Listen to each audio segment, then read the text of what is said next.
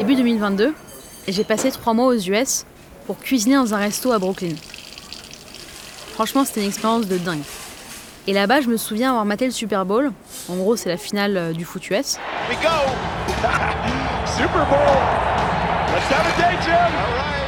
Et la tradition là-bas, c'est de préparer un apéro avec de la bière, des chips et un gros bol de guacamole. Et le record du Super Bowl, c'est 26 millions d'avocats consommés en une journée. J'ai compris pourquoi l'association des producteurs d'avocats se paye une pub en plein milieu. Mais la veille de la finale 2022, c'est un peu la panique.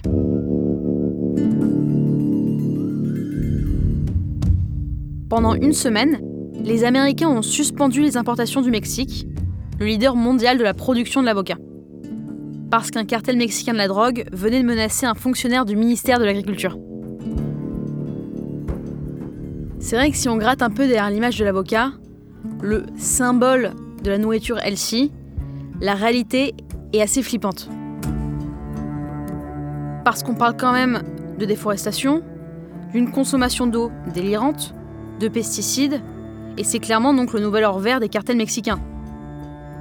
Et à la vitesse où on avale les avocats toast, les bénéfices se comptent pour eux chaque année en centaines de milliers de dollars.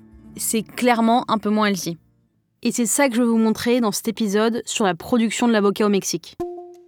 D'un côté, les producteurs sont coincés parce que le fruit s'exporte dans le monde entier, de l'autre parce que les cartels de la drogue les raquettent, les menacent ou les tuent, et tout ça a en plus un coût environnemental énorme. En tant que chef, Christine, bon service. à la télévision Ce tartare de veau ou sur les réseaux sociaux, Alexia Duchel a une super solution contre la pénurie des pâtes dans les supermarchés. je me bats pour que l'on sache comment on cuisine et quel impact ça a. Manger, c'est 8000 milliards de dollars de chiffre d'affaires l'année dernière dans le monde entier. Ça mérite au moins de se demander à quel prix certaines tendances se font ou se sont faites dans notre histoire.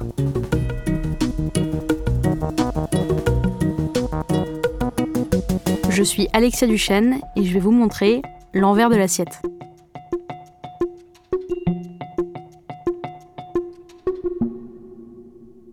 Rien qu'en France, chaque année, on consomme 3 kilos d'avocats par personne. Et pourtant, pas facile de faire pousser un avocatier en dehors d'un climat tropical. Alors oui, on en trouve quelques milliers de tonnes en Italie ou en Corse, mais le Mexique en produit 10 000 fois plus. Et pour le faire venir de là-bas, c'est 25 à 30 jours de bateau réfrigéré. Et là, je vous parle vraiment de la solution la plus light, entre guillemets. Parce que sinon, c'est l'avion, et c'est donc 6 fois plus impactant. 80% des plantations mexicaines arrivent tout droit de l'état du Michoacán, au sud de Mexico. En gros, c'est 40 000 fermes, 2 milliards de chiffre d'affaires par an, c'est donc impossible de rater cet essor. En tout cas, il y en a un qui ne l'a pas raté, ¿Me puede decir su nombre y su cargo, por favor? Servando Gómez Martínez. c'est Servando Gomez Martinez, le leader de l'un des plus gros cartels de la région, qu'on appelle les Chevaliers des Templiers. Y esto es negocio, y hay gente que se dedica al negocio, pero a la luz pública y todos sabemos los que no sabemos, es negocio. Là-bas, Servando s'est fait connaître sur les réseaux sociaux comme La Tuta. La Tuta, c'est un gros youtubeur. Et lorsqu'un autre chef de gang, par exemple, faisait plus de vues que lui, ça le rendait dingue et il devenait très jaloux. Pues en estos momentos estar huyendo. Dans ses vidéos, on le voit, face caméra, se balader peinard avec sa casquette de baseball sur la tête et son arme. Et en 2011, avant l'avocat, sa spécialité c'était le trafic de méthamphétamine vers les États-Unis. Les Templiers, sous l'ordre de la Tuta, c'est une sorte de secte centrée autour de lui. Et la Tuta fait régner la terreur dans toute la région.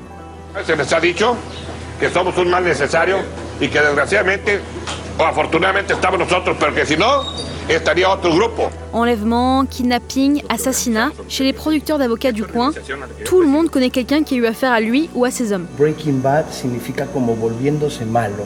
Ahí te va. Lorsque le nouveau président mexicain arrive au pouvoir en 2012, il y a presque 50 homicides par jour au Mexique liés au cartel. Dans les journaux locaux, on raconte même que pour entrer dans le gang de la Tuta, il faut manger un cœur humain d'une victime. Et il faut surtout, bon, qu'on se le dise, suivre les ordres.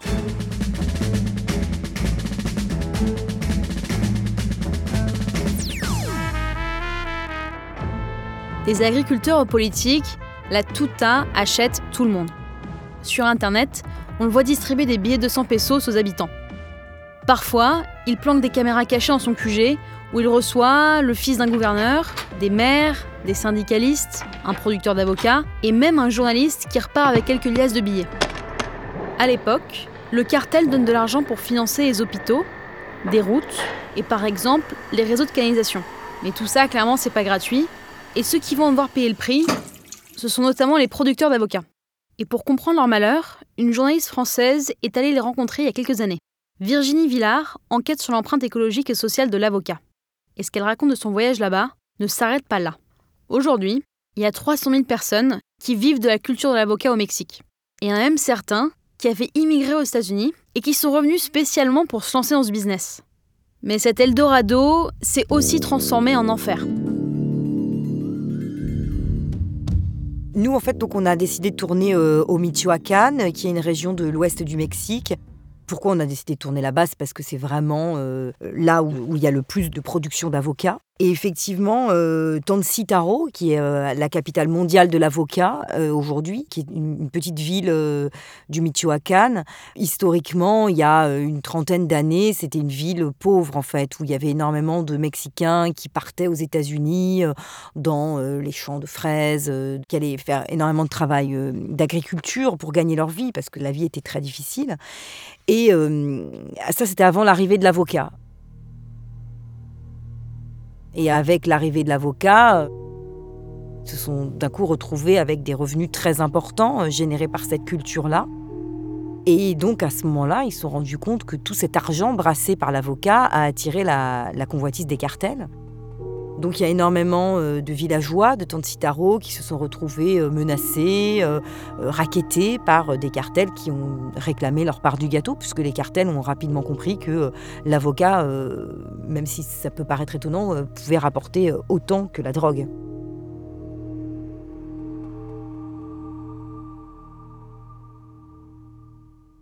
C'est vraiment une région euh, qui est euh, littéralement traumatisée par ce qu'ils ont vécu. faut imaginer que euh, c'était jusqu'ici des petits villages assez tranquilles, je vous dis, avec des difficultés économiques où les gens allaient beaucoup aux États-Unis pour gagner leur vie, etc. Mais une vie plutôt tranquille. Et du jour au lendemain, il y a eu euh, des scènes terrifiantes dans les rues euh, de cette région, avec effectivement euh, des producteurs d'avocats pendus en pleine rue parce qu'ils n'avaient pas voulu donner l'argent réclamé par les cartels. il y a eu des enfants enlevés contre demande de rançon. il y a eu des meurtres de producteurs d'avocats en pleine rue, tués de deux balles dans le corps. Donc ça a été très très très difficile pour eux. Ça a duré plusieurs années. Donc ça a été un vrai traumatisme, ouais.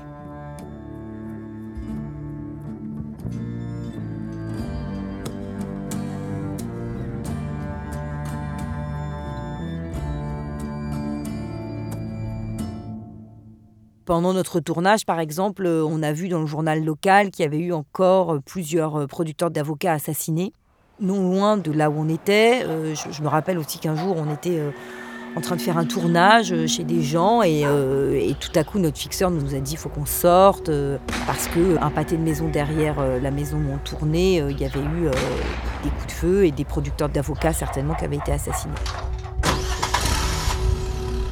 Donc là, tout de suite, on était parti parce que effectivement, la situation aurait pu dégénérer pour nous, parce qu'évidemment, les cartels n'ont aucune envie qu'on mette notre nez dans leurs affaires. Donc oui, c'était un reportage assez, assez délicat.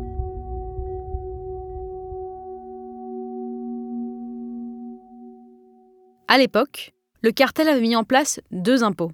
Le premier, 100 dollars pour chaque hectare cultivé, puis un deuxième, 10 centimes sur chaque kilo d'avocat. Et bon, je vous le rappelle, le Mexique produit chaque année 2 millions de tonnes d'avocats et c'est 80% de la production dans la région du Michoacán. Donc clairement, ça va finir par faire beaucoup d'argent.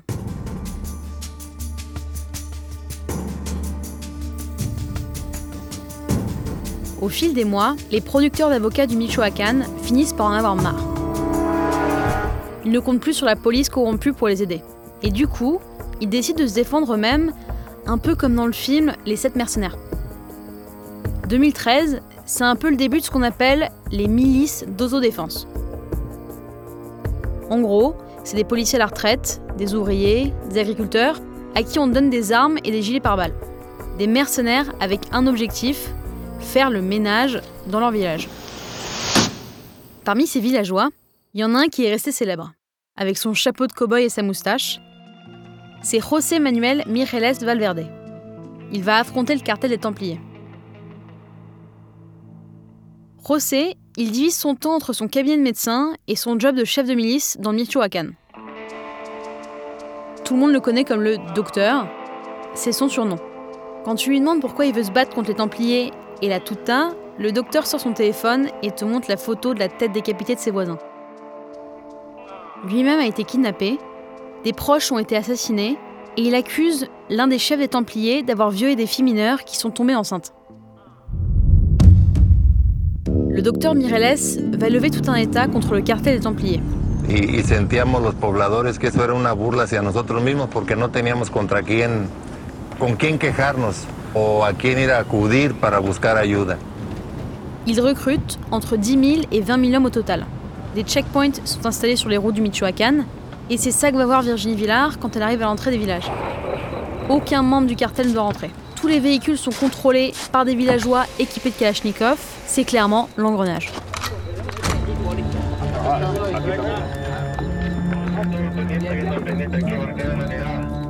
Les villageois sont partis du principe qu'ils étaient abandonnés par la police. Ils affirment qu'ils ont euh, régulièrement alerté euh, les autorités en disant qu'ils étaient euh, rackettés, menacés, certains assassinés, et que la police, achetée par les cartels, n'a rien fait pour les défendre.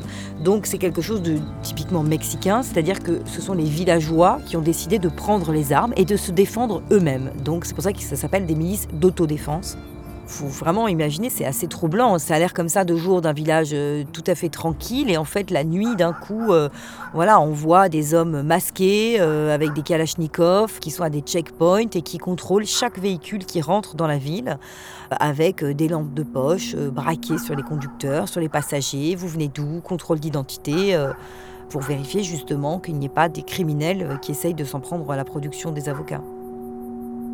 Les habitants euh, ont décidé de prendre en main la situation et de se défendre seuls, parce qu'effectivement, ils n'ont plus confiance dans les autorités. Ce qui était assez troublant, c'est ce jour où en fait on a rencontré des producteurs d'avocats qui étaient devenus euh, des guerrieros malgré eux en fait. Et d'ailleurs, il me disait dans, dans l'interview, euh, euh, l'un d'entre eux me dit euh, Moi, ça m'amuse pas de me promener chaque jour avec une arme, ça m'amuse pas d'être obligé d'imaginer de me projeter, tirer sur quelqu'un qui s'approcherait de mes champs. Moi, je suis un agriculteur depuis toujours, mes parents étaient agriculteurs, jamais j'aurais imaginé devenir un combattant. Donc, les habitants se sont emparés de cette situation, ils la gèrent tant bien que mal, mais c'est pas forcément ce qu'ils avaient imaginé, ils le font pas forcément de gaieté de cœur. hein. Le 4 janvier 2014, le docteur Mireles monte à bord d'un avion qui décolle de Guadalajara. À bord, cinq personnes, dont plusieurs membres de la milice. Le voyage se passe bien. Ils se rapprochent de leur destination dans le Michoacán. Puis tout à coup, le moteur tombe en panne. Le pilote est donc obligé de faire un atterrissage forcé et le choc va être extrêmement violent.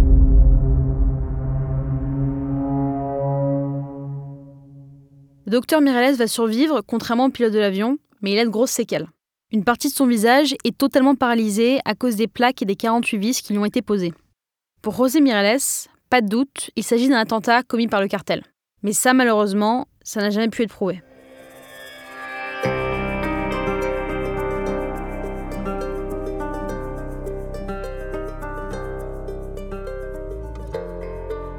Pendant que les miliciens et les cartels règlent leurs problèmes, les camions d'avocats continuent de partir du soir au matin vers les États-Unis. Mais pour répondre à la demande, la production doit déjà doubler. Et c'est un casse-tête pour les agriculteurs. L'avocat, c'est un fruit qui est assez fragile. Il met entre 4 et 6 ans à pousser et donc il est facilement à la merci des parasites. En gros, des petits vers microscopiques par exemple, qui provoquent sur la peau de l'avocat des cicatrices qui lui donnent une couleur café. Et pour en venir à bout, les paysans aspergent un cocktail de pesticides. Enfin, quand je dis cocktail, on parle plus de bombes, parce que certains de ces produits sont carrément interdits en Europe et qu'on les retrouve dans un supermarché. Mais ce que va voir Virginie là-bas ne s'arrête pas là, puisque pour produire plus, il faut aussi plus de terrain. Et donc progressivement, les 170 000 hectares de champs d'avocatiers du Michoacán vont se rapprocher des maisons des habitants et même de certaines écoles. C'est un petit village qui s'appelle euh, Torreo el Bajo, donc toujours au Michoacán. Et en fait, c'est un village où en fait les champs d'avocats ont dévoré la ville. C'est ce que je raconte dans le documentaire, parce que vraiment, quand on regarde les images de drone, c'est vraiment ce qu'on voit. Tous les champs d'avocats euh, entourent cette ville, et notamment une école, une école primaire où en fait on s'est intéressé à cette école parce que euh, notre fixeur s'est rendu compte qu'il y avait plusieurs cas de leucémie des enfants atteints de leucémie dans cette école. Il y avait eu euh, deux décès. Et il y avait aussi euh, deux maîtresses d'école euh, désespérées qui se posaient des questions parce que et l'une et l'autre ont essayé à plusieurs reprises de tomber enceinte et à plusieurs reprises ont dû avorter suite à des malformations du fœtus cardiaque au niveau des reins. Donc on a décidé de s'intéresser à cette école. Ça a été très difficile de se confronter à la douleur de ces deux femmes. Et en fait, euh, elles ont vécu un peu ce drame euh, silencieux pendant plusieurs euh, années, chacune d'entre elles essayant de tomber enceinte et faisant des fausses couches régulièrement au bout de trois mois quand les médecins décelaient une malformation au niveau des reins ou des poumons ou du cœur. Encore une fois, on n'a jamais pu prouver à quoi étaient dus ces avortements. Et on reste prudent dans le documentaire. Ce qu'on dit juste, c'est que ce qu'on sait aujourd'hui, c'est que plusieurs études scientifiques ont démontré qu'une euh, exposition prolongée à des produits chimiques, à des pesticides, pouvait causer des malformations euh, au niveau du fœtus et des avortements spontanés.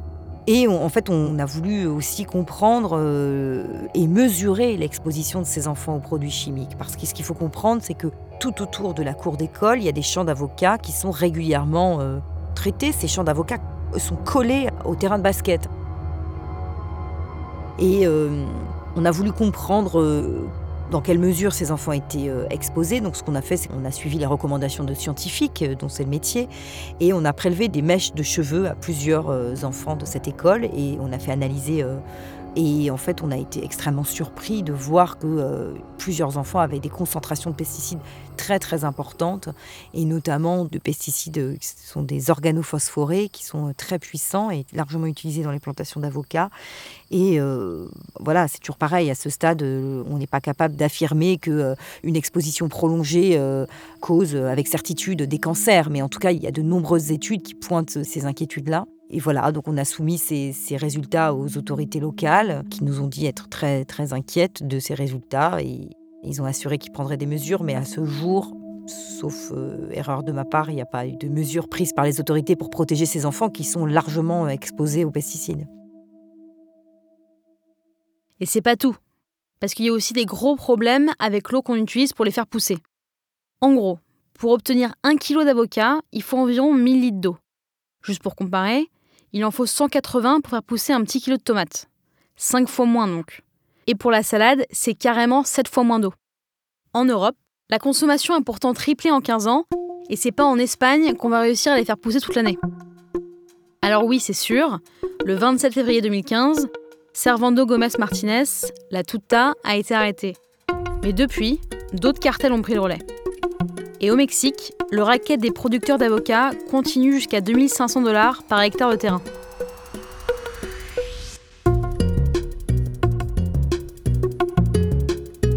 Manger, c'est 8000 milliards de dollars de chiffre d'affaires l'année dernière dans le monde entier.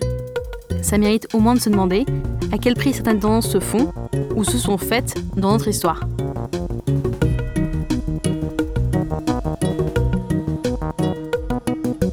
Je suis Alexia Duchesne et je vous ai montré l'envers de l'assiette.